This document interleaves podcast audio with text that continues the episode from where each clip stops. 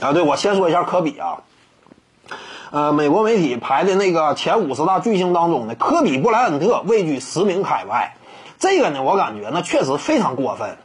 当然，按照我之前谈过的呃历史地位的评价标准，拥有两座 MVP 以上的这个选手，那么肯定，呃，你在竞争历史最顶尖的名额这一块，你是具有优势的。你比如说，呃，露天看台排出的前十位球员当中，除了沙奎尔·奥尼尔以外，其余的都是两届常规赛 MVP 以上的获得者，并且还拥有总冠军戒指，这就是他们排在前十的原因，这就是斯蒂芬·库里能够跻身前十的原因。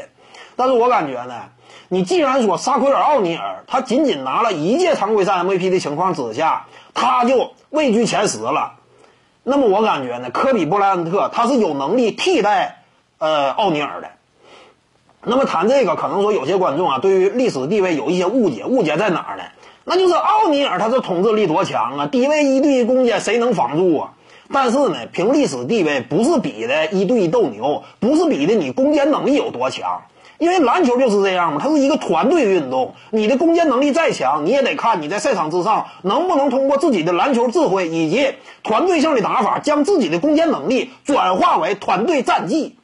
转化为团队至高无上的荣誉，这个才是更关键的。你所以拼历史地位呢，拼的不是说你低位攻坚，你拼这个的话，迈克尔乔丹那面对沙克尔奥尼尔可能说也不行，但历史地位不比这个，比的是你最终，呃，在你整体天赋条件的情况之下斩获的最终成果。那就这个角度而言呢，科比布莱恩特差哪儿啊？一届常规赛 MVP，两届得分王，这都跟奥尼尔怼了个平。除此之外呢，科比可是五枚总冠军戒指。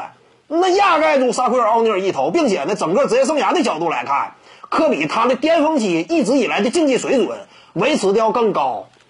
那你就这个角度来说的话，科比布莱恩特凭什么他就不能取代奥尼尔呢？所以呢，我感觉啊，科比他应该是有资格跻身前十的。你要说顶替掉谁，那么就应该顶替掉沙克尔·奥尼尔。你别看说他攻坚厉害，但不比这个，对不对？我认为科比他是能够跻身前十的。